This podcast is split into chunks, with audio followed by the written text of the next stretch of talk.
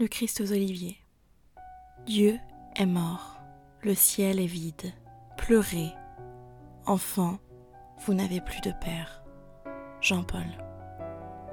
Quand le Seigneur, levant au ciel ses maigres bras, sous les arbres sacrés comme font les poètes, se fut longtemps perdu dans ses douleurs muettes et se jugea trahi par des amis ingrats. Il se tourna vers ceux qui l'attendaient en bas, rêvant d'être des rois, des sages, des prophètes, mais engourdi, perdu dans le sommeil des bêtes, et se prit à crier Non, Dieu n'existe pas. Il dormait.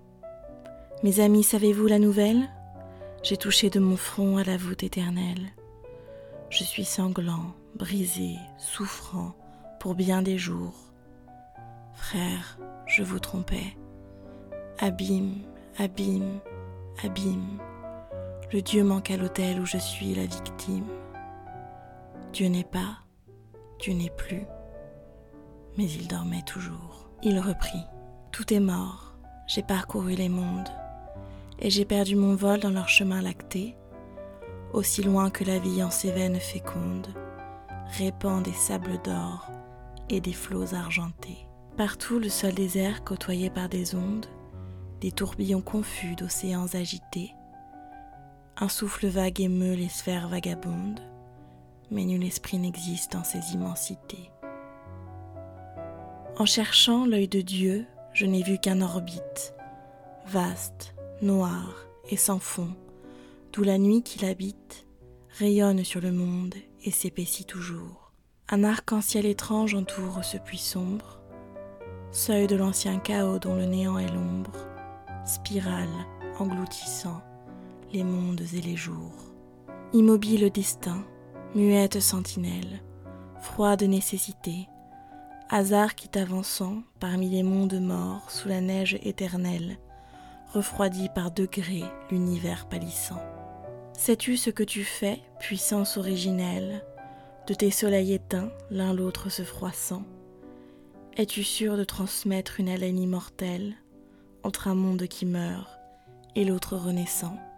Ô mon Père, est-ce toi que je sens moi-même? As-tu pouvoir de vivre et de vaincre la mort?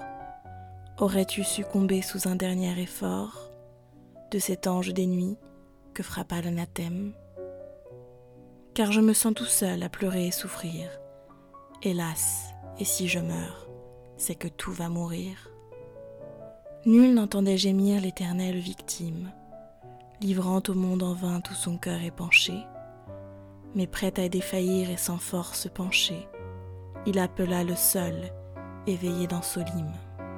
Judas, lui cria-t-il, tu sais ce qu'on m'estime. Hâte-toi de me vendre et finis ce marché. Je suis souffrant, ami, sur la terre couchée. Viens, ô toi qui du moins a la force du crime. Mais Judas s'en allait mécontent et pensif, se trouvant mal payé, plein d'un remords si vif, qu'il lisait ses noirceurs sur tous les murs écrites. Enfin Pilate seul, qui veillait pour César, sentant quelque pitié, se tourna par hasard. Allez chercher ce fou, dit-il au satellite.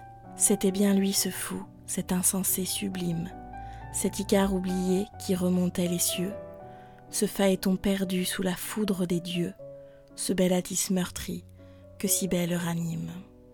L'augure interrogeait le flanc de la victime, la terre s'enivrait de ce sang précieux, l'univers étourdi penchait sur ses essieux, et l'Olympe, un instant, chancela vers l'abîme. Réponds, cria César à Jupiter Amon, quel est ce nouveau Dieu qu'on impose à la terre? Et si ce n'est un Dieu, c'est au moins un démon. Mais l'oracle invoqué pour jamais dut se taire. Un seul pouvait au monde expliquer ce mystère, celui qui donna l'âme aux enfants du limon. Gérard de Nerval, Les Chimères, 1854.